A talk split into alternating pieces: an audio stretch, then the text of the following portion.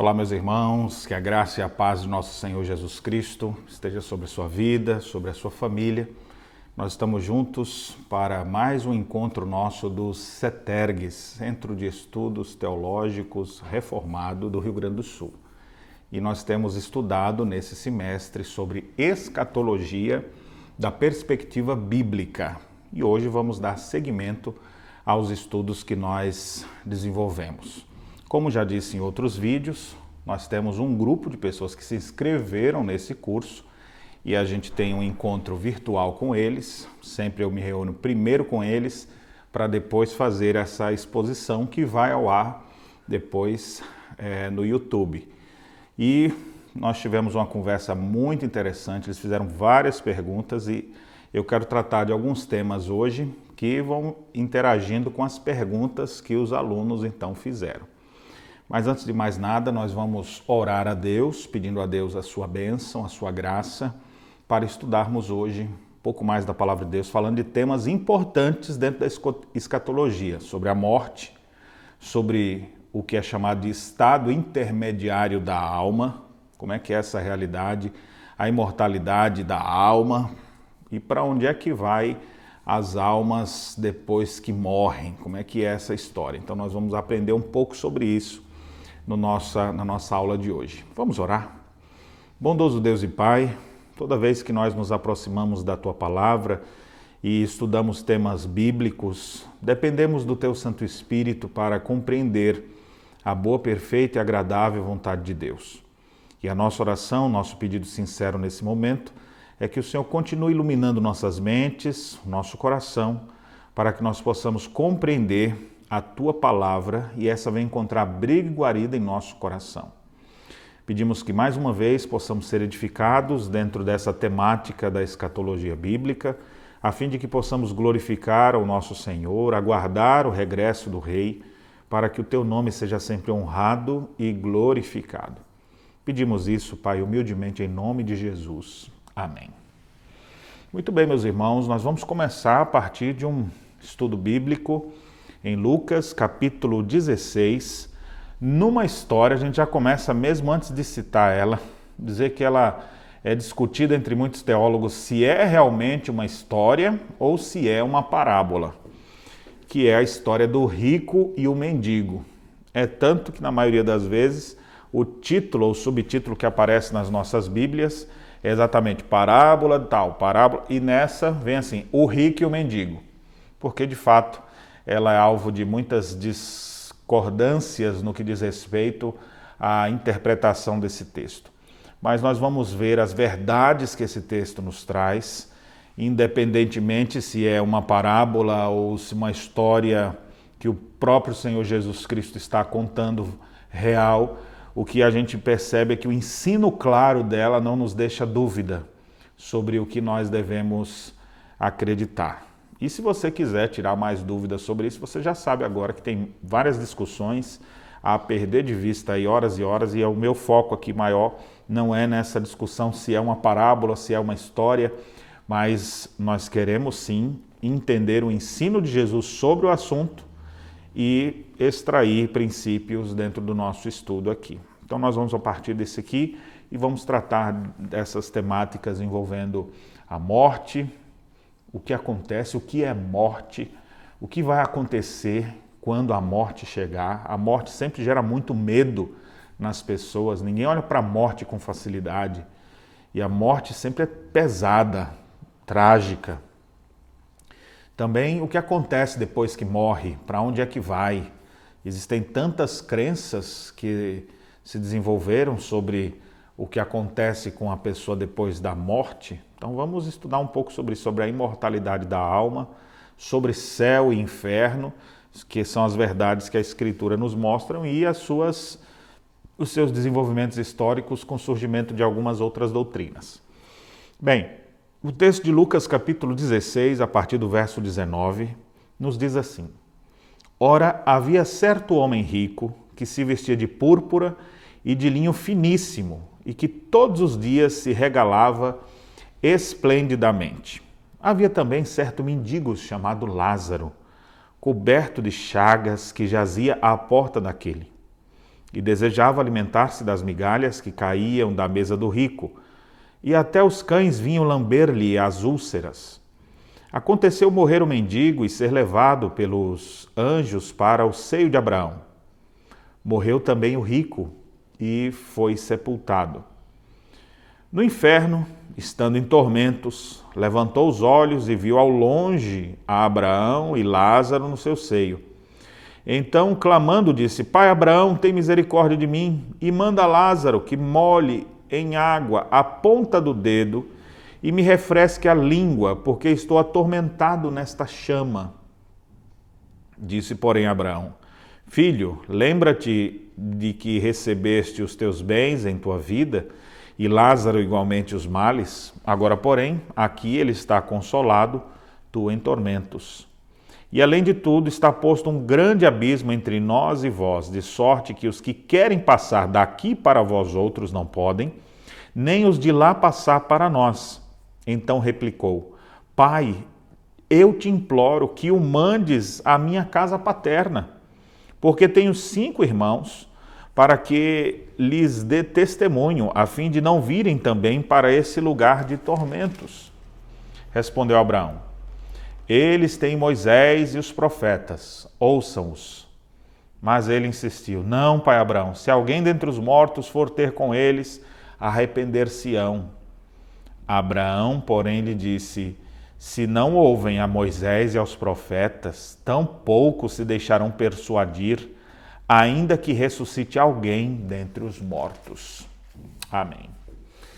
Que história interessante essa aqui e ela nos fala de duas realidades que mais cedo ou mais tarde nós iremos enfrentar: a dura realidade da morte.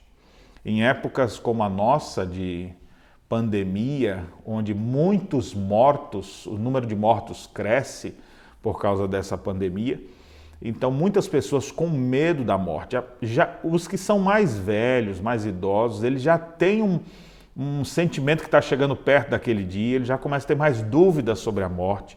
Geralmente o jovem não está nem aí para a morte, ele brinca com as coisas, se, se passa por situações perigosas até, porque não está nem ligando, porque não está pensando ainda nisso, muitas vezes. E o texto nos fala dessa realidade. E a Bíblia conta então essa história de dois homens que morreram. O rico, que aqui a gente não sabe o nome dele, mas era um homem que vivia regaladamente, vivia esplendidamente todos os seus dias, com toda a pompa. E o outro homem que nós conhecemos era um mendigo, chamado Lázaro, coberto de chagas e que jazia à porta do rico. Então era alguém, um homem doente, com feridas no corpo inteiro. A Bíblia diz que os cães, eles é, lambiam as suas úlceras, ou seja, ele todo machucado, os, os animais ali, era um cenário bem, bem feio ali, bem cruel, de doenças, de enfermidade na vida daquele homem. E ele desejava, ele ficava à porta do rico ali na esperança de comer algumas migalhas que pudessem cair da mesa do rico, que alguma coisa que sobrasse ali para ele, já que ele sabia que era um homem abastado, ele estava ali tentando sobreviver. O que é interessante é que, pelo que o texto nos relata, o rico demonstra ser uma pessoa prepotente, que não tinha nenhuma confiança em Deus e que vivia aqui e agora. Para ele, importante era dinheiro, fama e essas coisas. E não tinha temor de Deus. E esse homem, quando morre, então vai para o inferno. Já o outro, aqui, apesar de uma vida sofrida, o texto nos dá a entender então que era um homem que esperava a redenção no Senhor, era um homem crente. E por viver assim, esse homem morreu também e foi para o céu. É interessante os dois destinos contrastados aqui. Né? Aquele que vivia esplendidamente, se esperava que ele fosse para um lugar esplêndido. Aquele que vivia de uma forma terrível morreu e ficou pior. Mas não é isso que o texto apresenta. Há um cruzamento aqui das coisas. Mas não necessariamente que o rico vai para o inferno e o pobre vai para o céu. Não tem nada disso aqui. A ideia é que dois homens um que não tinha esperança no Senhor, que não vivia pela fé, que não foi salvo. Esse homem era rico. Se ele fosse um homem crente, ele ia para o céu, mas como ele não era crente, então ele foi para o inferno. Mas o que é interessante é que antes de falar do destino para onde eles foram, a Bíblia diz que os dois morreram, o detalhe, né? O rico foi sepultado. Mas quando fala do Lázaro, lá diz que apenas, ó, aconteceu, morreu o mendigo, morreu, ou seja, indigente.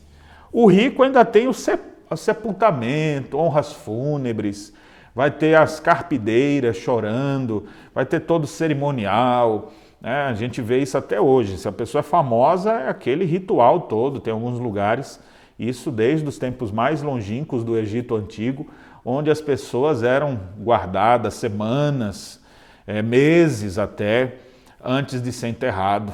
E as pessoas ficavam ali chorando sobre o corpo e todo o embalsamamento acontecia exatamente para segurar, aguentar o corpo ali durante aquele período em que o povo ficava chorando em cima dos seus defuntos.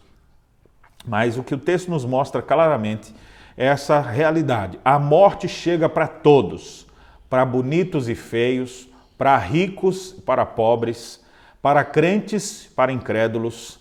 A morte chega para todo mundo, mais cedo ou mais tarde. Você já está preparado para o seu encontro com o Senhor? A Bíblia tem repetidos textos que nos falam sobre isso. Prepara-te para te encontrares com teu Deus. A Bíblia, o próprio Senhor Jesus, em outro momento, diz: Louco, essa noite pedirão a tua alma. Para quem serás? Às vezes a pessoa está preocupada com aqui agora, com as coisas dessa vida, e esquece de se preparar espiritualmente. E a forma de se preparar espiritualmente é viver pela fé em Jesus Cristo. Então, esse, nós temos aqui esse relato desses dois homens. Um que confiou em Deus e, apesar de todo o seu sofrimento na terra, agora está consolado no céu. E o outro que viveu sem nenhuma expectativa espiritual, esperança em, em Deus, e agora esse homem está em tormentos. E o texto descreve como era esse tormento. Né? Acho que um dos tormentos também era saber que ele não estava no lugar bendito um lugar tão bom como que Lázaro estava. A Bíblia diz então que é, os dois morreram, que o mendigo foi, logo que morreu, foi levado pelos anjos para o seio de Abraão, que é uma referência ao céu. E aí o verso 23 diz: No inferno, estando em tormentos, levantou os olhos, viu de longe Abraão e Lázaro e clamou: Pai Abraão, tem misericórdia de mim. Então, observe, o sofrimento que aquele homem estava enfrentando no inferno, fazia com que ele agora tivesse palavras que enquanto ele estava vivo ele não tinha. É, ó, a expressão dele: Pai Abraão, tem misericórdia de mim. Esse homem nunca falou isso quando era vivo. Esse homem nunca falou isso enquanto ele vivia ali, podendo mandar em tudo, comprar tudo, pagar tudo e dizer como é que era. Ele vivia desfazendo das pessoas, vivendo esplendidamente. Esse homem não tinha nada para dizer, me ajudem. Não, ele tinha tudo, ele não precisava de nada, não precisava de ninguém. A sua arrogância agora, nos primeiros momentos no inferno, já derruba totalmente, né? É, brincando aqui, eu diria que o, o sofrimento amolece o coração de todo mundo. E aqui a gente vê esse homem aqui agora em um desespero tão grande, porque olha que expressão desesperada. Às vezes a gente não atenta porque é uma leitura mas eu fico pensando aqui a agonia que ele estava, porque a Bíblia diz que ele estava em tormentos, no inferno, estando em tormentos. E aí, diz o verso 24: clamou, ele disse, e o pedido dele para Abraão então seria: manda Lázaro, aquele mendigo firidento que eu não dava a mínima para ele. Olha como é os contrastes da vida, né? Ele vivia esplendidamente e nem se importava com aquele mendigo. Agora ele está pedindo: pede um mendigo para vir me ajudar. Aquele mendigo sujo que eu tinha nojo, manda ele vir com o dedinho molhado. Olha só o pedido: pede para que ele molhe em água a ponta do dedo. Imagine assim, ó, a ponta do dedo molhada em água. Né? O que que um dedo molhado vai refrescar alguém? Mas o desespero era tão grande que ele fala: pede que ele molhe a ponta do dedo e me refresque a língua, porque estou atormentado nessa chama. Que desespero! Você já chegou algum dia morrendo de sede em casa e falou: Oh, molhe o dedinho ali para mim, só, só o dedinho molhado assim de água para eu me refrescar? Você quer um copo todo, você quer uma jarra, você. Quando você está com sede, você bebe bastante água. Agora, aquele homem ele pede uma gota um dedo molhado, tamanho era o seu desespero. E a instrução que ele recebe naquele dia é: você lembra que você recebeu na sua vida os bens, recebeu tudo, e Lázaro só os males, e agora ele está aqui consolado e você está em tormentos. Agora, a grande questão é que é posto um grande abismo entre céu e inferno, de forma que os que estão aqui não podem ir para lá e os que estão aqui não podem ir para lá. Isso aqui é uma instrução importante dentro do nosso tema aqui. Ó. Há, um, há posto um grande abismo entre nós e vós, de sorte que os que querem passar daqui para vós outros não podem, nem os de lá passar para nós. E aí o que é interessante é que esse homem desesperado, já que ele não pode fazer nada, não tem mais chance para ele, então ele replicou: Pai, eu te imploro, que o mandes, ou seja, manda o Lázaro, manda o Lázaro lá na minha casa paterna, porque eu tenho cinco irmãos, para que lhes dê testemunho, a fim de não virem para esse lugar de tormentos. Então, olha que interessante, agora aquele homem que vivia só pensando dele, agora ele está preocupado com a família. Seus cinco, cinco irmãos. E ele fala: manda o Lázaro ir lá pregar para ele, já que eu não posso fazer nada aqui. E a resposta foi: eles têm um pastor Daniel que vai estar pregando lá, que eles ouçam e se arrependam. Quer dizer, não foi isso, né? Eles assim, eles têm Moisés e os profetas, ou seja, eles vão ter a revelação bíblica que Deus se revelou e os seus pregadores anunciando isso, que eles possam ouvi-los. Aí ele insistiu: Não, pai Abraão, se algum, alguém dentre os mortos for lá, eles vão se arrepender. Se chegar alguém de lá assim, dizendo: Olha, eu morri e eu vi coisas terríveis lá, então eu queria dizer a vocês: arrependam-se, creiam no Senhor Jesus, vem frequentar a igreja comigo. As pessoas iam se arrepender. O desespero dele, que agora está consciente das realidades espirituais, era tão grande que ele fala: mande ele lá que eles vão se arrepender sim. E aí a resposta finaliza a história dizendo: se eles não ouvem Moisés e os profetas, tampouco se deixarão persuadir, ainda que ressuscite alguém dentre os mortos. Sabe por que, que diz isso? Porque as pessoas não se arrependem, elas não chegam ao arrependimento por causa de alguma coisa que a gente produz. Arrependimento é uma obra de Deus no coração das pessoas. A gente não gera, eu não posso gerar arrependimento no seu coração. O máximo que eu posso fazer é pregar Moisés e os profetas, posso anunciar a palavra de Deus. Agora, se o Espírito de Deus não tocar o seu coração, eu não, eu não consigo mexer no coração de ninguém. Nenhum de nós consegue fazer isso. Isso é uma obra de Deus. E ainda que alguém se levantasse dizendo eu estava morto, ressuscitei, as pessoas falavam, isso é um louco, como é que vai, me prova isso aí? Ou seja, não, ainda que tivesse um laudo lá, olha, esteve morto alguns dias, mas as pessoas não iam acreditar. Alguns iam ficar na dúvida, ah, eu não vi, eu não acredito, e coisas dessa natureza. Então, essa história bíblica, esse relato bíblico, verdade bíblica para a nossa vida, com instruções preciosas para a nossa vida, nos traz algumas, algumas preciosas instruções teológicas acerca da, dessa realidade que mais cedo ou mais tarde vai chegar para todos nós. Então, o que, que esse texto pode nos trazer de instruções? Primeiro, esse texto fala que a morte chega para todos. Não importa o nível de escolaridade, o nível financeiro de cada um, a cor da pele, em todos os lugares a morte vai chegar. Ela é dura e chega quando a gente menos espera. E por isso que a Bíblia diz: ah, o amor é forte como a morte. A única coisa para vencer a morte é o amor, porque a morte é dura e é uma pancada pesada. Se você sofre com a perda de entes queridos, você sabe muito bem disso. Então, essa é uma, uma, uma, verdade. A morte vai chegar e a morte não é o fim. Do ponto de vista bíblico, nós só temos duas realidades pós-morte. Depois que a pessoa morre, céu e inferno. Só existem as duas realidades. Eu tenho algumas perguntas aqui que daqui a pouco eu já vou responder. Mas eu vou falar aqui primeiro, pode ser que já fique até já mais ou menos respondida as dúvidas e as perguntas que meus alunos têm. Que pode ser a sua também. Mas essa é a primeira coisa.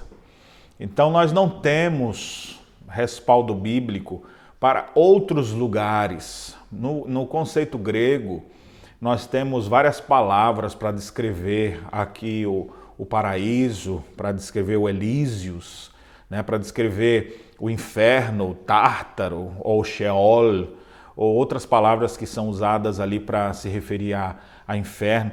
Depois, durante a história da igreja, se desenvolveu uma outra doutrina, criando um estado intermediário entre céu e inferno. Geralmente fala céu e inferno, né? O inferno debaixo da terra e o céu contemplando nas nuvens. Mas são realidades de outra dimensão, que não é essa que a gente está. Então as realidades céu e inferno foi colocado aqui, aí foi criado pela igreja numa época de desvio teológico, é claro Tristemente, a igreja acabou é, deixando essas doutrinas adentrarem a igreja por outras razões, né? E a doutrina do purgatório. Mas, do ponto de vista bíblico, você não tem nenhuma instrução sobre a existência desse lugar, né? Um purgatório. Ou limbo. Né? A gente até usa no. Ah, eu estou no limbo, né? Ou seja, quando a pessoa está mal, ela não está ainda em algum lugar. E foi desenvolvida essas doutrinas na Idade Média né? a, a doutrina do limbus patrum, limbus infantum, ou seja, aqui nesse limbo vai as, as crianças, esse aqui para e, e um estado intermediário onde ainda dá para fazer algumas orações por essas pessoas para elas saírem dali para ir para outro lugar. A verdade bíblica está clara aqui, ó. E há um grande abismo entre nós e vós. Os que estão aqui não podem para lá, os que estão aqui não podem para lá. Não tem mais. A única chance que se tem de, de, uma mudança real na vida da pessoa é enquanto ela está viva. Por isso que a Escritura diz: buscai o Senhor enquanto se pode achar, invocai enquanto está perto. Hoje nós temos oportunidade. Hoje, se ouvirdes a sua voz, não endureçais o coração, que diz a Escritura. Hoje é o dia da salvação. A Bíblia tem repetidos textos falando sobre a importância do aqui e agora. Depois, aí não tem mais o que fazer. Depois, ah, vamos Vamos comprar indulgências para tirar as almas do purgatório, as almas do inferno. A igreja, infelizmente, durante a história, durante a, a, a, o período da, chamado na história de idade das trevas, Idade Média, ela desenvolveu essas doutrinas com interesses financeiros até para a venda do perdão de Deus. E infelizmente a gente tem essa, esse, esse trágico momento na história, mas assim, não tem respaldo bíblico para isso. A realidade é céu e inferno. Morreu os dois homens dessa história aqui. Um foi para o céu, o outro foi para o inferno. E qual é a única chave, porta para ir para cá ou ir para lá? Será que Deus vai olhar assim, ó, esse para o céu, esse para o inferno, é, jogando assim, como se fosse uma, uma brincadeira, como se fosse cara ou coroa? Nada disso. É pelo que eu faço. Se fosse pelo que a gente faz, todo mundo ia para o inferno. Esse é o destino de todos os incrédulos, vão para o inferno. Agora, se alguém vai para o céu, o único caminho que a palavra de Deus apresenta, a única porta, o único caminho entre Deus e os homens, ou entre essa vida e a vida por vir, é Cristo Jesus. O único mediador entre Deus e os homens, Cristo Jesus. A porta de acesso ao Pai é Ele. Você conhece esse versículo de chave. Eu sou o caminho, a verdade e a vida. Ninguém vai ao Pai senão por mim. O único caminho por meio de Jesus Cristo. Ou a pessoa vive pela fé no Filho de Deus, morreu sem fé em Jesus Cristo. Não temos outro, outro lugar para essa pessoa aí. Aqueles que morreram em Jesus vão para o céu. Aqueles que morreram sem Cristo, eles vão para o inferno. Não é pelas suas obras, porque as nossas obras diante de Deus elas não podem trazer nenhuma salvação. Diante de Deus, o que a Bíblia diz? Que os nossos atos de justiça não passam de, de trapos de imundície. Ou seja, os nossos atos mais bonitos diante do Deus Santo, nós somos todos pecadores. E a Bíblia deixa claro: todos pecaram, carecem da glória de Deus. Não há um justo sequer, todos se extraviaram. O único justo que pisou nesse mundo chama-se Jesus Cristo e é só por meio dele que alguém pode ter acesso ao Pai. Céu, reino dos céus, só é possível pela fé em Jesus Cristo. Essa é a doutrina preciosa do Novo Testamento, mas está também fundamentada no Antigo Testamento. A doutrina que, que nos sustenta de pé, fundamental, a doutrina da justificação pela fé. O homem é salvo pela fé em Cristo Jesus. Pela graça sois salvos mediante a fé, e isso não vem de vós, é dom de Deus. Então, essa salvação graciosa que temos em Jesus e é somente por ele, nem o outro caminho. Ah, mas eu invoco outros deuses, eu invoco outros nomes. Você pode invocar sem que você quiser, mas não tem vida após morte em outro nome que não seja em Jesus Cristo. Gosto do texto de Atos 4:12 quando diz: "Não há salvação em nenhum outro nome". Você pode chamar o nome que for. Só há um nome que está acima de todo nome e que todo joelho há de se dobrar diante dele. Há só um nome que veio a esse mundo para nos trazer salvação. Se a sua fé estiver fundamentada em Cristo, então você poderá desfrutar de vida eterna. Se a sua fé não está depositada em Cristo, pode ser a, pessoa com as melhores intenções, não há salvação fora de Jesus Cristo. Então, essa é uma verdade bíblica dura, mas é a verdade bíblica. E eu quero o melhor para você. Então, o que eu trago para você é arrependa-se e creia no Senhor Jesus, porque nele temos vida eterna. Fora dele não, não nos resta nenhuma esperança. Pelo contrário, a Bíblia diz só resta certa expectativa horrível de fogo devorador prestes a consumir. Então, nós temos essas duas realidades que a Bíblia nos apresenta: céu e inferno. O que é cada uma dessas duas realidades? Né? O céu é exatamente aquele ambiente perfeito, glorioso, do perfeito shalom de Deus que ele fez lá no início. O pecado fez com que perdesse aquele momento inicial de Gênesis 1 e 2, onde tudo em perfeita harmonia foi criado por Deus. E o que que Cristo veio fazer? A Bíblia diz que ele veio buscar e salvar o que havia, o que estava perdido, ou seja, aquela comunhão perfeita de Gênesis 1 e 2, Cristo vem para colocar em ordem, trazer de volta. Então o céu é esse, esse estado de perfeição, onde nós vamos estar na presença do Pai, em perfeita harmonia com Deus, onde o pecado já não mais existirá, não haverá mais nenhuma chance do pecado é, sobreviver. Pessoas com a natureza corrompida não chegam lá. Eu sei que às vezes tem gente que brinca, ô, oh, me arruma um lugarzinho no céu, viu? Se eu morrer agora, tomara que eu morra perto do crente ali para ir junto com ele, porque eu tô. Não, cada um é responsável pelos seus atos. Ninguém leva ninguém. Eu posso no máximo orar por você em vida para que Deus converta o seu coração e faço isso mas e prego isso. Minha razão de viver é Jesus Cristo e para glorificá-lo vivo eu pregando o evangelho. A maior alegria que tem é ver uma alma se convertendo ao Senhor Jesus, vendo um perdido sendo salvo, sendo achado. E a gente continua fazendo isso, mas cada um é responsável diante de Deus. Ah, pastor, mas eu acredito aí que pode ser que eu venha numa reencarnação aí, uma reencadernação, como alguns brincam. Olha, eu sei que tem pessoas que creem nisso, as pessoas creem no que elas quiserem, mas não tem respaldo na Escritura. Isso é fora da Bíblia. A Bíblia diz muito claramente na, na, na Epístola aos Hebreus que depois da morte segue o juízo e que não há outra chance. O texto deixa claro: morreu, céu ou inferno. Seria muito bom se pudesse ter uma outra chance e voltar de novo. Aí não deu certo, outra chance, volta de novo mas não é isso que a Escritura Sagrada ensina. Eu sei que isso é ensino de outras religiões. A gente sabe que existem várias religiões no mundo. Eu não vou dizer para essas outras religiões, elas estão aí. Mas o que eu estou falando, meu compromisso é com a Escritura, com o cristianismo. O cristianismo não fala de reencarnação, o cristianismo fala de ressurreição. A gente acredita em ressurreição.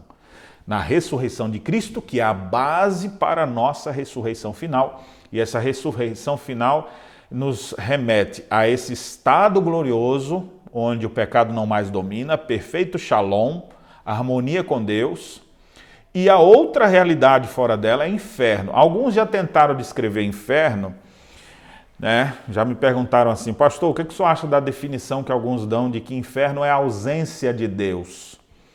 Eu falo, é uma definição simples, ela não é bem completa. Porque o inferno não é, se você for pensar bem, a ausência de Deus. Eu posso, no máximo, admitir que seja a, a, ausência da presença graciosa de Deus. Não tem graça no inferno, não tem bondade no inferno. Mas quem é que mantém céu e inferno? A gente tem aquela Isso é do paganismo mesmo que vem essa ideia, né? Que o inferno é a casa do capeta, né? O inferno é a casa do diabo e ele vai atormentar as pessoas lá. Ele é o chefe do inferno. Não.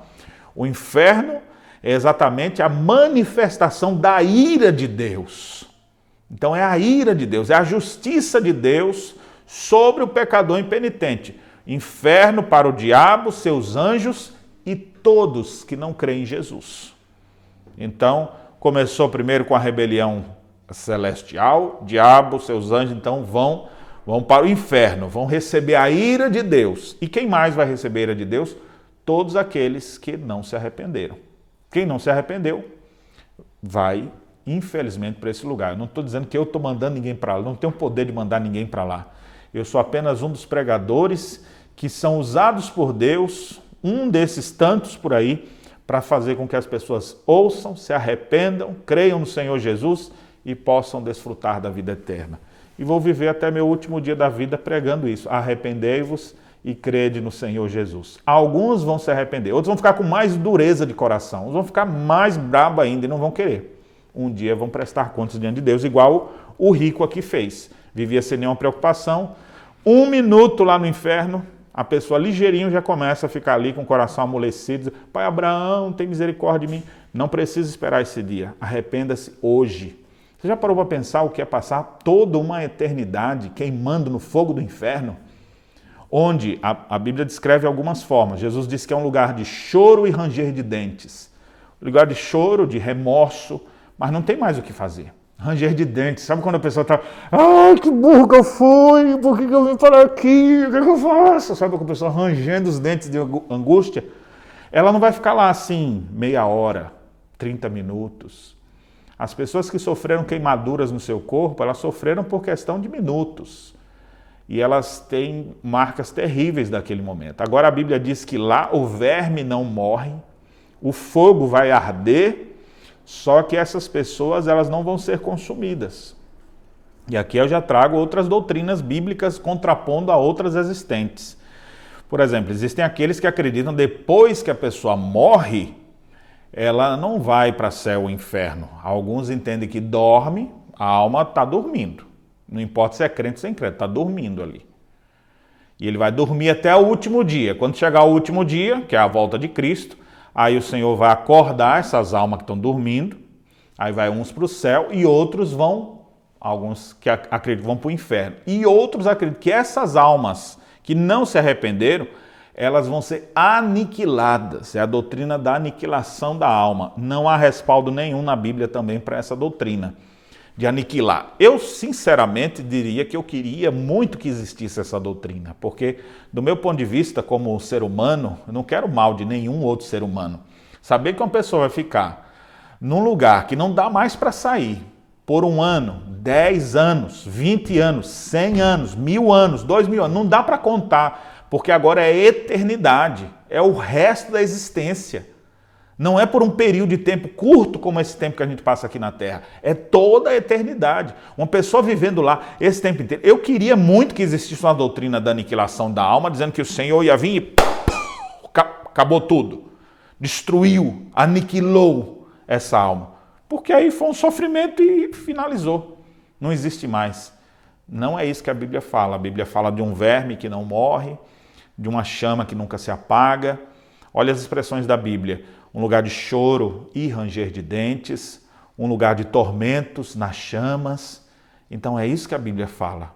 E quem mantém esse lugar aceso não é Satanás. Satanás vai ser atormentado lá, juntamente com os demônios e todos que não creem no Senhor Jesus. Então, a minha, meu apelo sempre para você é: veja onde está firmada a sua fé. A nossa fé precisa estar firmada em Jesus de Nazaré. Tá certo? Então, essas são as únicas realidades que a palavra de Deus nos mostra. Ah, mas tem aqui, a pessoa não se converteu, está aqui assim, ou a gente ora por ele, ele sai daqui, conversa com um jeitinho ali. Com... Você pode conversar com quem for, meu filho. Quem disse isso foi o próprio Senhor Jesus. Morreu com Cristo, céu. Não importa quem você seja, o que fez. Se Cristo te salvou, Aí aqui a gente vê, por exemplo, a história do ladrão da cruz. O que, que o ladrão fez? O homem errou a vida inteira, mas aquele homem no final de sua vida, antes de se apagar, Antes do fio de prata se romper, antes da morte chegar, ele está lá nos momentos finais, crucificado ao lado de Cristo, blasfemando contra Jesus. Depois de passar algumas horas na cruz, ele viu que Jesus não era um homem comum, então ele começa a repreender o outro que estava lá. Para de falar contra ele, porque nós estamos aqui porque a gente merece, mas ele que crime fez? Olha para Jesus e fala: Lembra-te de mim quando entrares no teu reino. Lembra qual foi a resposta de Cristo?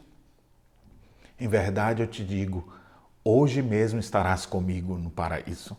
Cristo, ainda cansado, pôde trazer esperança e salvação para aquele homem. E mais, presta atenção nas na palavra de Jesus: hoje mesmo estarás comigo no paraíso.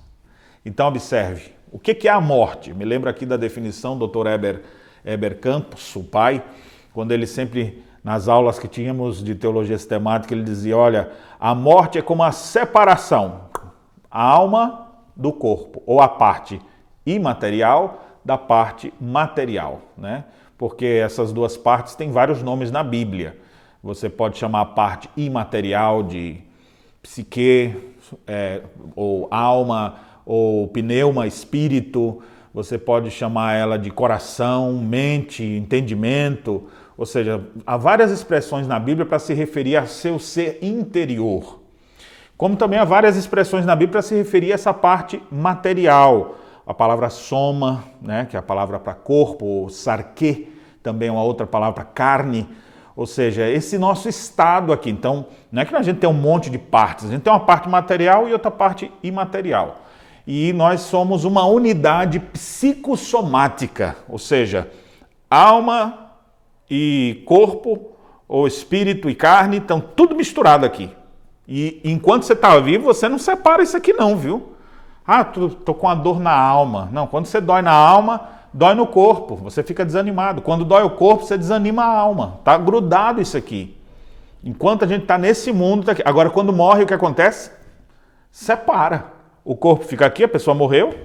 No caso do rico, o povo ficou aqui chorando por ele. E essa alma, essa parte imaterial, céu ou inferno, não fica vagando não fica por aqui, né? As pessoas falam, os filmes propagam muito isso. Estou sentindo que ainda há um espírito por aqui que ainda não pegou o caminho. Meu amigo, pode ser qualquer outro espírito, mas não é o da pessoa. A pessoa morreu, céu ou inferno.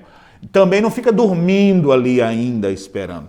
A própria palavra dormir é uma referência à morte. Nós temos a palavra dormir sendo utilizada em vários, em vários momentos. Eu já falei sobre isso aqui em outra ocasião, mas só para você é, recobrar aqui. Veja, por exemplo, quando Paulo escreve aos Tessalonicenses, ele faz uso da palavra dormir de diversas formas, falando exatamente desse ponto de vista escatológico, né? falando sobre a volta de Cristo. E ele diz em 1 Tessalonicenses 5,4: Mas vós outros, irmãos, não estáis em trevas, para que o dia, ou seja, o dia da volta de Cristo, como ladrão, não vos apanhe de surpresa, porque vós todos sois filhos da luz e filhos do dia. Não somos da noite nem das trevas. Olha as expressões que ele usa agora. Assim, pois, não durmamos como os demais. Então, aqui é a ideia de dormir no sentido moral. Pelo contrário, vigiemos e sejamos sóbrios. Ou seja, o que é o dormir aqui? Né? O dormir aqui é a pessoa que não está vigilante espiritualmente, está dormindo, a sonolência espiritual. Olha o que ele mais diz aqui. Ora, os que dormem, dormem de noite. Que referência é essa do verbo dormir? Agora é dormir sono mesmo. Quem vai dormir, dorme de noite. E os que se embriagam, é de noite que se embriagam. Nós, porém, que somos do dia, sejamos sóbrios, revestidos da coraça da justiça e tal, tal, tal. E ele segue falando. Aí ele diz mais adiante: a fim de alcançarmos a salvação mediante nosso Senhor Jesus Cristo, que morreu por nós, para que, quer vigiemos, ou seja, quer estejamos vivos, Quer durmamos, ou seja, que agora já é uma referência à morte física, vivamos em união com Ele. Um pouco antes ele dizia assim, trazendo consolo: Irmãos, não quero que vocês sejam ignorantes com respeito aos que dormem. Aí, quando você vê o texto, é uma referência à morte física. Então, resumindo aqui, você vai ver que a palavra dormir às vezes é usada para uma sonolência espiritual, onde a pessoa está. Sabe aquele cara que está meio é, tentado pelo pecado e está assim, sem perceber que ele está se entregando porque não presta, ele está tá dormindo, ou acorda aí, rapaz. Então é nesse sentido, sonolência da alma. é como uma pessoa não está vigilante. Então, tem esse sentido. Tem um sentido de sono mesmo, a pessoa está dormindo, dormindo, daqui a pouco acorda e segue a vida. O sentido de dormir também é uma referência a morrer, mas a Bíblia não mostra em nenhum momento a ideia de dormindo como sendo um sono em que a pessoa morreu e ela fica ali dormindo até a volta de Cristo. Isso nós não temos respaldo bíblico para esse tipo de, de colocação. O próprio Senhor Jesus Cristo disse para o ladrão da cruz: ó, hoje mesmo dormirás comigo e aguardarás o meu regresso. Não foi isso que Jesus falou. Hoje mesmo estarás comigo no paraíso. Ou seja, na hora que o, o sujeito aqui morrer, ele iria para o paraíso. Por quê? Porque a fé dele está no Messias. E Jesus Cristo, quando morresse, onde é que a sua parte material estaria? Na cruz. E a parte imaterial? no paraíso. Ele marcou encontro com o sujeito, ia chegar lá e. Cadê Jesus aqui? Jesus disse que ia estar comigo aqui no paraíso e eu não achei ele aqui. Cadê ele? Não, o Senhor o recebeu lá. Olha que coisa maravilhosa, meus irmãos. Pensa aqui como vai ser o dia da nossa morte. Se você pensar dessa maneira, que é a maneira bíblica, isso vai te dar esperança, vai dissipar o medo de morrer. Imagine que você vai estar aqui, seus momentos finais, aconteceu alguma coisa e você morreu. Quando você morreu, é como se você fechasse seus olhos aqui. E quando você o abre, você já está lá. Só que não ainda na sua forma final, com o corpo, mas só a sua parte imaterial, mais consciente, estará lá, na presença do Pai, na presença do Senhor, desfrutando de sua paz perfeita, não mais pecado, não mais dor, não mais angústia, você estará consolado. A Bíblia diz que é um lugar de consolo, de paz. Ainda não é o nosso estado final, porque ainda aguardamos a ressurreição, onde já estamos na bênção lá, né? Nossa parte material, a nossa alma, o espírito, na presença do Senhor Jesus. No dia que ele voltar, nós vamos ressuscitar, receber um novo corpo, porque se a morte é a separação, a ressurreição é o retorno disso. Então nós vamos ter corpo e alma servindo ao Senhor Jesus para todo sempre. E quem estava no inferno só na alma, no último dia vai intensificar o sofrimento, porque também vai ressuscitar. E essa é uma doutrina que desde o Antigo Testamento é ensinada. Daniel capítulo 12, uns ressuscitarão para a vida eterna e outros para horror eterno. Então aquela alma que já estava sofrendo no inferno vai receber um corpo que não se consumirá com as chamas, e essa pessoa agora na alma e no corpo ou seja, no seu ser inteiro vai sofrer por toda a eternidade. Eu não desejo isso para pior, para a pior pessoa que posso conhecer nessa face da terra. Por isso que sou pregador do Evangelho, para que pessoas perdidas, miseráveis pecadores como eu e como você, possam se converter ao Senhor Jesus, viver pela fé e desfrutar de vida eterna, de graça que Ele concede aos que nele creem. Muito bem, deixa eu ver algumas das perguntas que me foram colocadas aqui sobre essas realidades do céu e do inferno.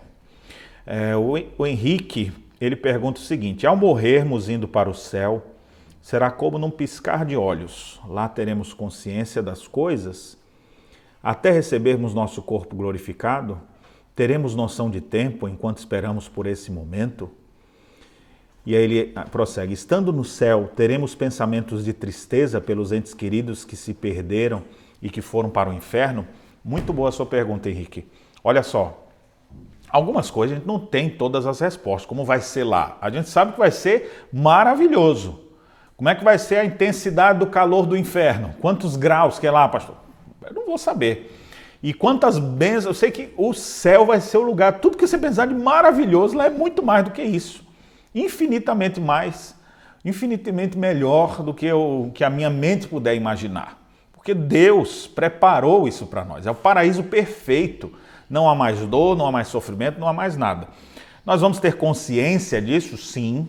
Nós vamos ter consciência sim disso. Tem uma outra pessoa aqui que fez uma pergunta nessa mesma direção. É... Cadê aqui? Olha só pergunta se nós vamos ficar. Essa foi a pergunta aqui do, do Henrique, mas também teve uma outra aqui. Cadê? Não estou encontrando aqui agora, mas nós vamos pensar e vamos ter tristeza pelos entes queridos que se perderam e foram para o inferno, observe, aqui a gente às vezes acha que vai ser assim, como é que ela vai ser tão bom se eu vou ver que não vou estar lá, talvez alguns familiares, algumas pessoas que são meus amigos, entes queridos, e eu não vou vê-los, como é que eu vou ficar bem? Vou ficar lembrando, vou ficar triste. Bem, Deus já pensou nisso tudo, e a gente, para isso, a gente já tem resposta aqui na Terra. A gente pensa dessa maneira porque você está raciocinando lá no céu com a mente que você tem hoje, aqui. Mas até essa mente sua, que é, sofre os efeitos do pecado, e é por isso que a gente tem dificuldade de processar algumas informações, a gente tem dificuldade de raciocinar determinados temas. Fala, não, isso aqui é muito complicado, não consigo entender. Por quê? São os efeitos noéticos do pecado. Às vezes nosso raciocínio não vai direito, por isso que há tantas confusões, tantas brigas com as pessoas, mas no novo céu, nova terra, não há mais efeitos do pecado. A sua mente vai ser como o melhor HD que existir, né? Você estava lá naquele aquele modelo lá de 386, para quem lembra daqueles computadores antigos, agora você está no, no, naquela velocidade, sua mente está a mil por hora, você não tem mais nada que impeça você a raciocinar de forma correta. Você vai pensar no céu com a mente das criaturas do céu e não mais com a mente de criaturas caídas da terra.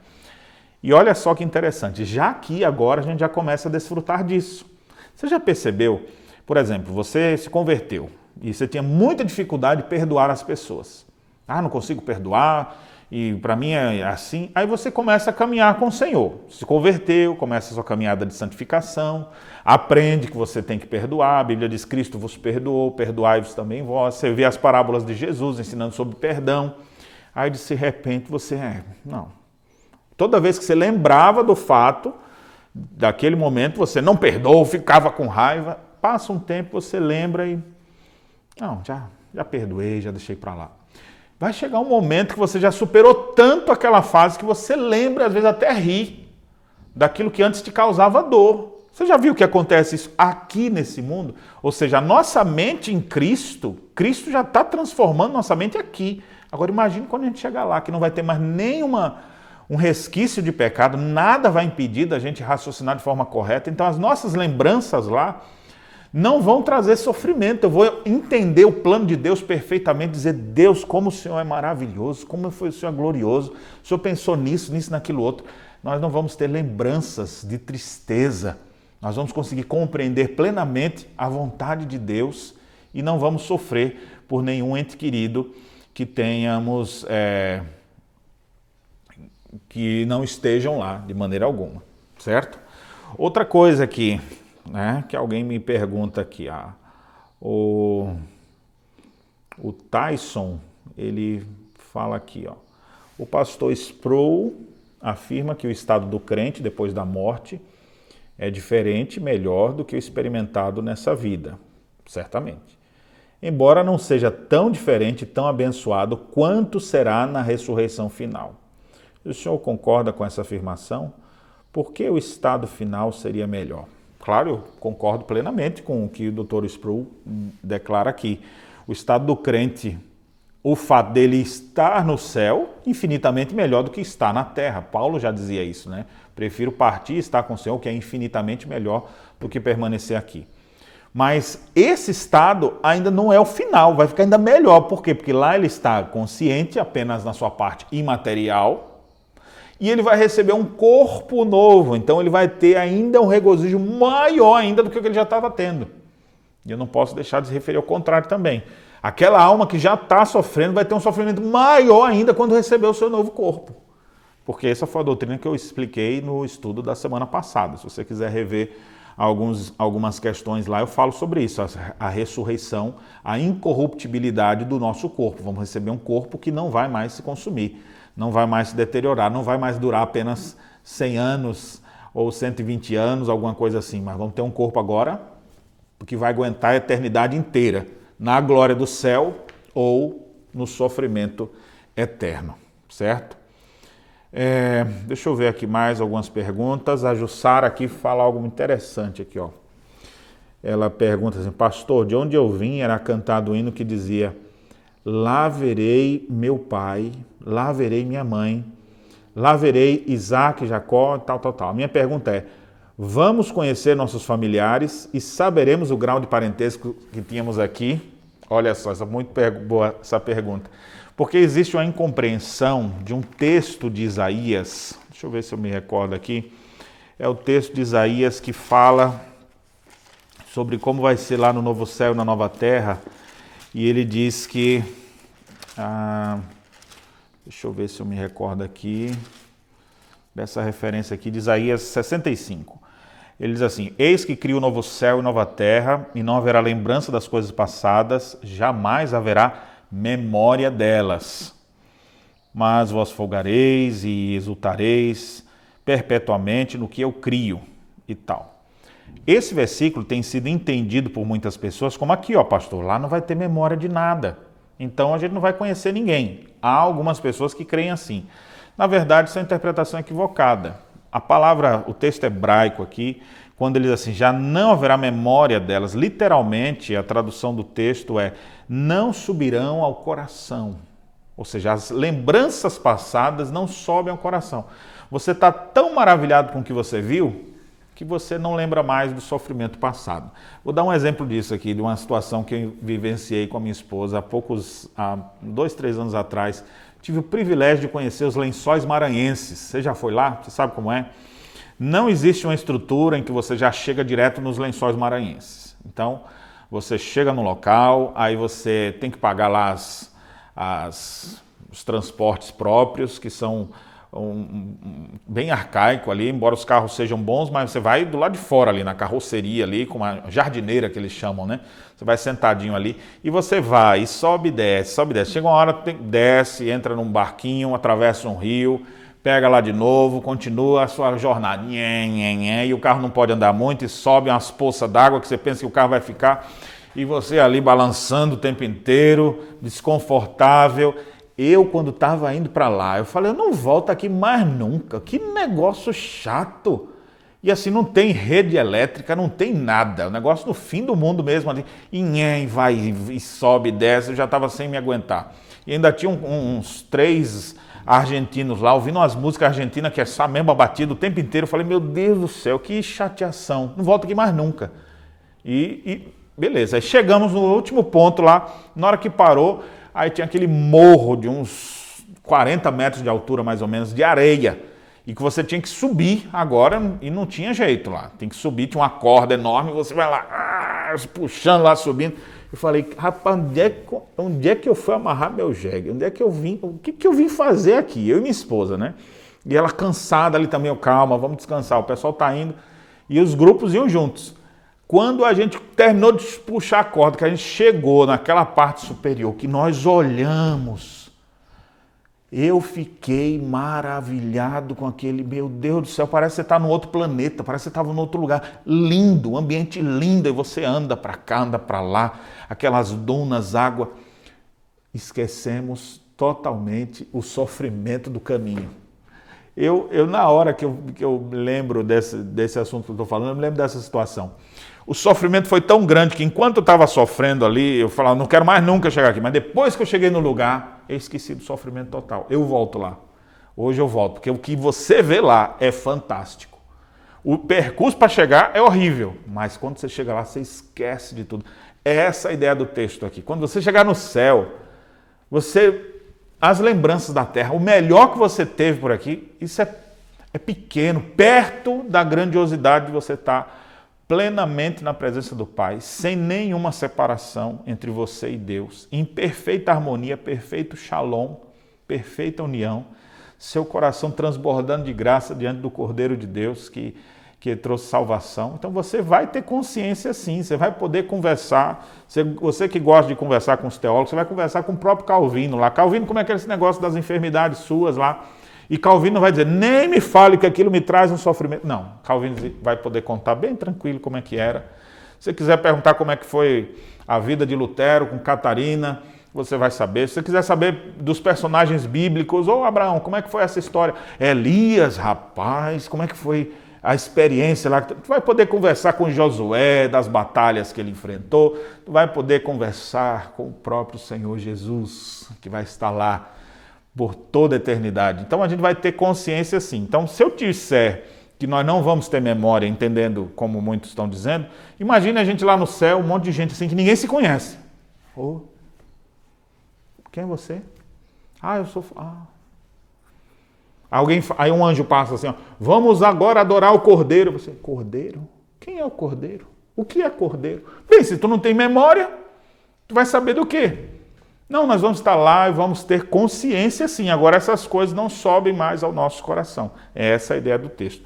Então, irmãzinha, a pergunta sua aqui, nós vamos conhecer nossa família? Vamos conhecer sim. Agora o grau de parentesco disso aí, isso aí eu já não sei.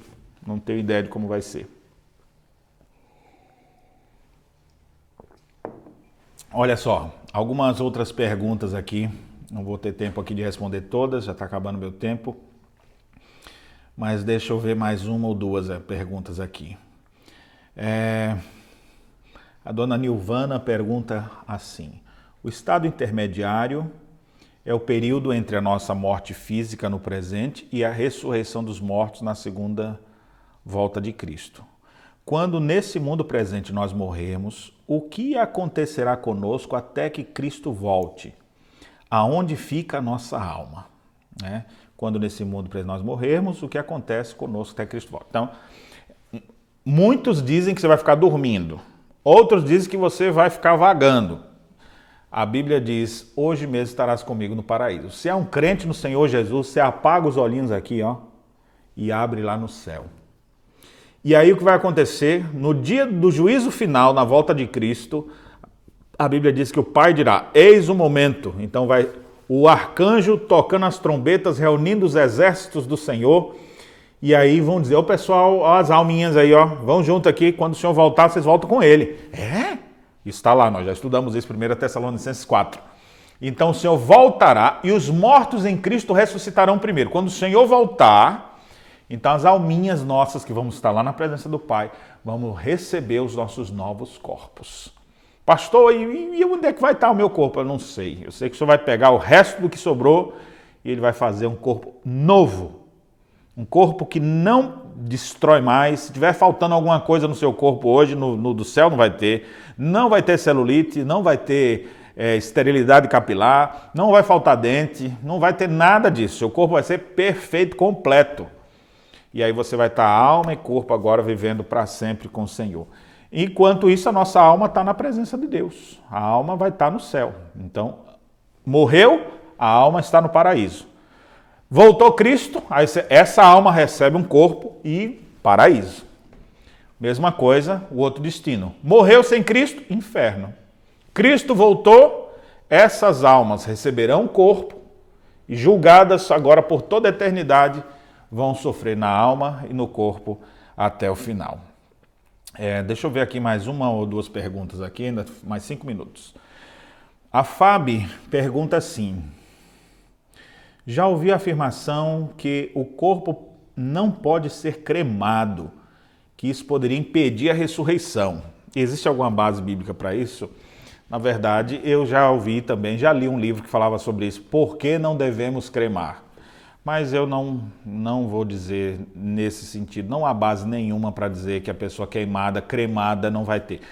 Observe aqui.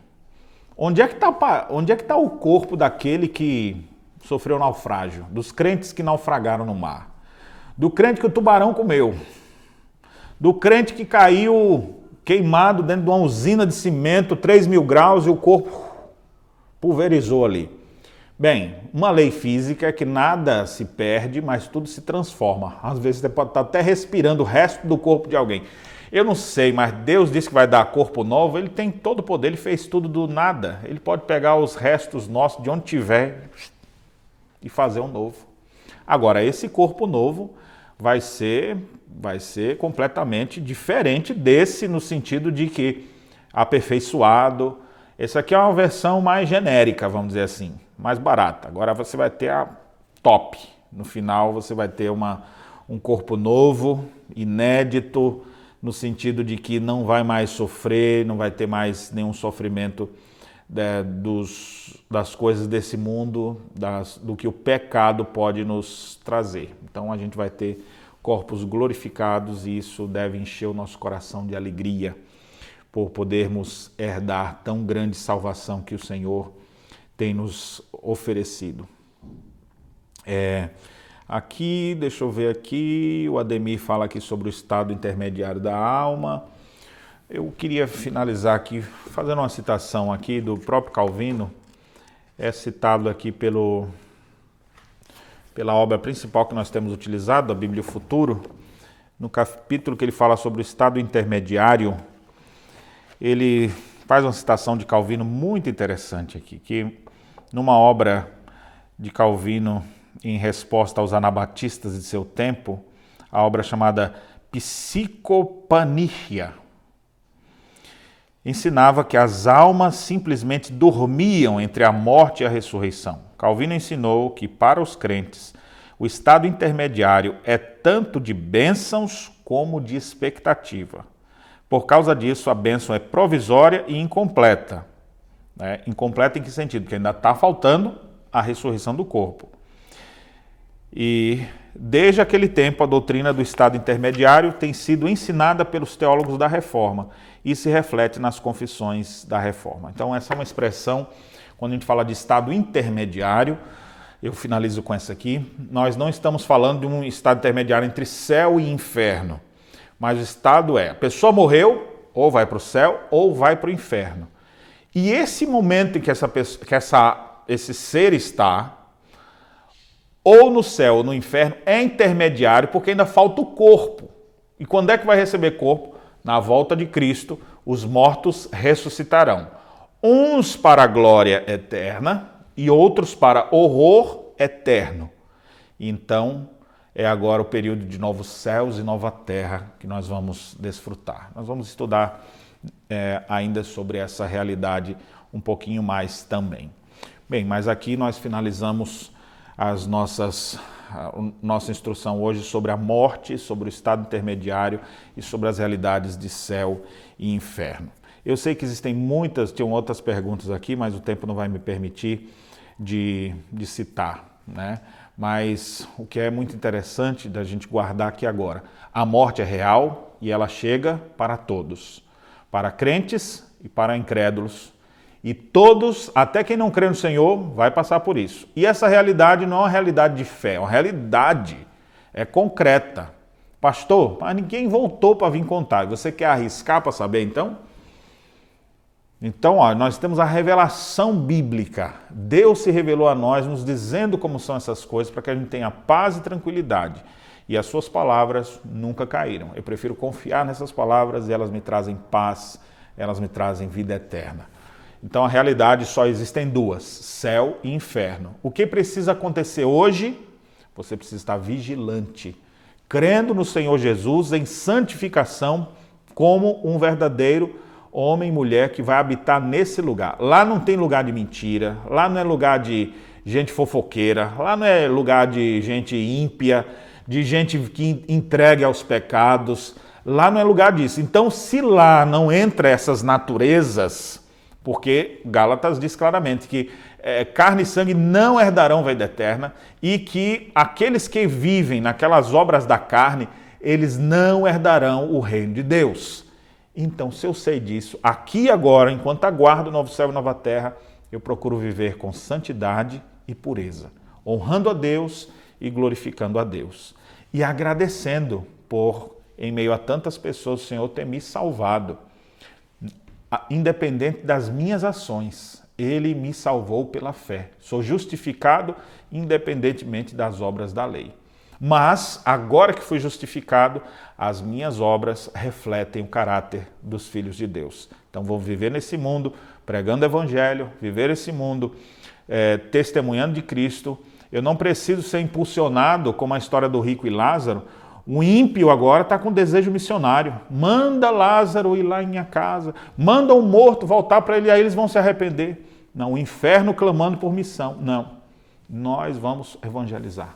Nós vamos fazer isso porque o Senhor Jesus nos ordenou isso e o nosso prazer é agradar ao nosso Mestre Redentor.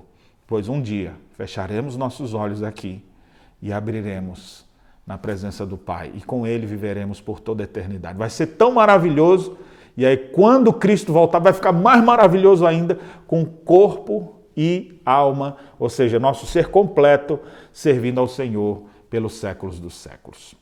Que Deus nos abençoe. Vamos orar para a gente finalizar nosso estudo de hoje.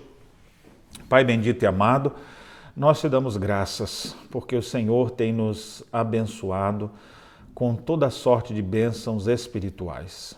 Temos sido tão abençoados aqui nessa vida e, ó Deus, nem se compara ao que o Senhor tem reservado para nós. Ajude-nos, Pai, a termos a expectativa que a Escritura nos manda ter, que Paulo tinha, dizendo que para mim viver é Cristo, morrer é lucro, que estar com o Senhor é incomparavelmente melhor, que nós possamos, ó Deus, aguardar esse novo céu e nova terra, aguardar habitar com o Senhor por toda eternidade. Enquanto estamos aqui, possamos prosseguir pregando o Evangelho, anunciando a Cristo Jesus. E se alguém que ouve essa mensagem ainda vive distante do trono de Deus, ó Senhor, Espírito Santo de Deus, converta essas almas, transforma esses corações, chame-os para perto de Ti, para que eles possam se arrepender e crer enquanto ainda tem oportunidade. E assim ajude-nos a vivermos com santidade e pureza, não dormindo como dementes que vivem entregues ao pecado, que nós possamos ser vigilantes e sóbrios, servindo ao Senhor com alegria. Abençoe a cada um dos nossos irmãos e edifica-nos com essas verdades bíblicas, trazendo paz e conforto. É a nossa oração em nome de Cristo Jesus. Amém. Muito bem, meus irmãos, estamos chegando ao final do nosso encontro dessa, dessa noite. Que Deus abençoe grandemente sua vida e até a próxima quinta-feira, quando vamos estar juntos mais uma vez estudando sobre escatologia bíblica da perspectiva reformada. Que Deus o abençoe.